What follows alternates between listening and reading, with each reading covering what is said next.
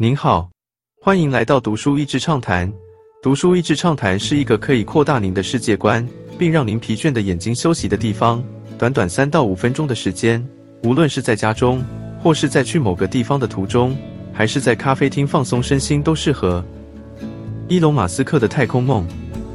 当初伊隆看到太空产业常年缺少突破性的进展，耗费天文数字制造出来的顶尖科技产品造价高昂，制成缺乏效率。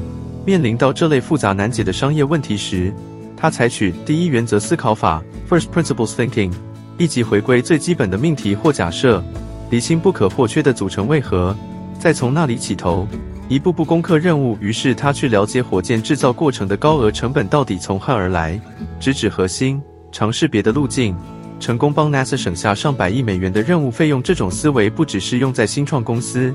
如果各行各业在思考问题时都能这样去检视条件，参照本质再重组，创意就会产生。不管是任职于企业或身为自由工作者，第一原则思考法在解决问题时很重要。你可以提出为什么要问这个问题？为何只有目前这个解法？还可以有哪些环节可以改善？读吧，钢铁人马斯克这本书，一龙让我佩服的第二点在于。像 Uber、Facebook、Amazon 这些都是资讯科技的虚拟产品服务，没有实体生产成本。但火箭、电动车、太阳能发电、超回路列车 （Hyperloop） 这样的产品，能否制造成型、启动运作，都仰赖实实在在的机械物理工程等硬体技术，不是光靠病毒式行销炒作就能上市销售的。颠覆实业有其困难度。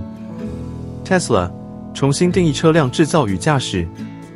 一龙创造出相当于 iPhone 地位的车子，它就像一部电脑，只是长了四个轮子。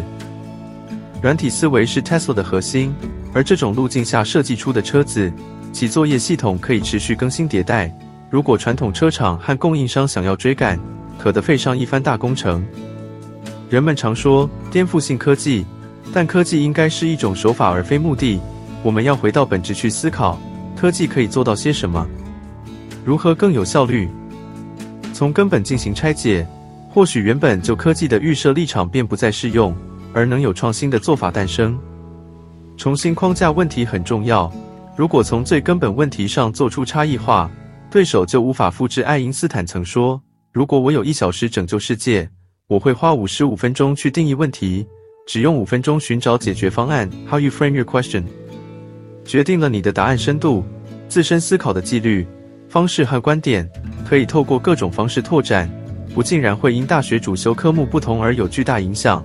重点还是看个人如何修正和精炼善于跨领域思考者，将是未来最不可或缺的人才。因此，我广泛阅读，甚至是那些读起来不如我意的书，借此锻炼自己的大脑皱褶和神经突触连接。伊隆同时掌管了 Tesla、SpaceX 以及太阳能发电公司 Solar City。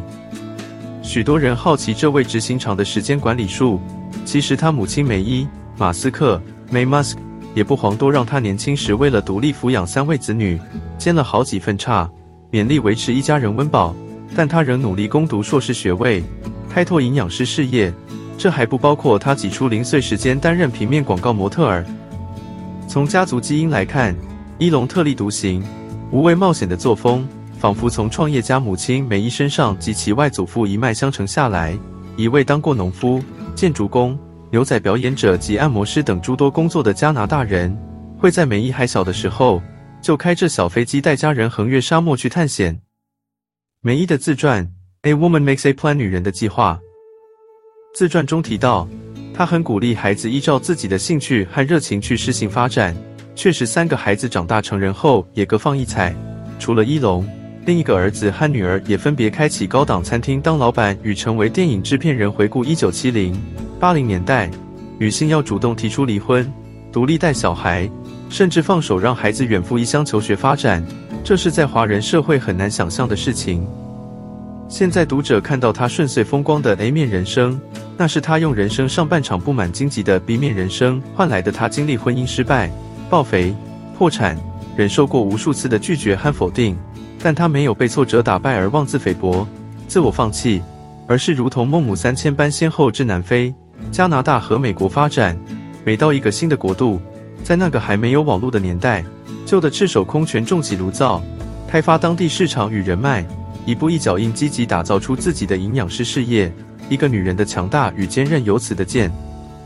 A woman makes a plan，女人的计划。整本书除了谈女性生理上的美丽、健康，还包括了心灵上的自主和独立。年逾七十的她，并没有说自己老，而且还成为当今最炙手可热的银发模特儿，拿到多项代言合约，活跃于社群媒体，还不时在 Instagram 上发布模特儿工作照。她以坚定信念开创人生，不间断地向全世界宣告：无论任何年纪的女子，都可以活出自己最喜欢的样貌。今天的内容就到此为止了。十分感谢大家收听《读书益智畅谈》节目。如果对我们的内容感兴趣，欢迎浏览我们的网站 d a s h e a s y 点 net，或是关注我们的粉丝团“读书益智”，也可以分享给您的亲朋好友。欢迎继续关注我们下一期节目，下次见。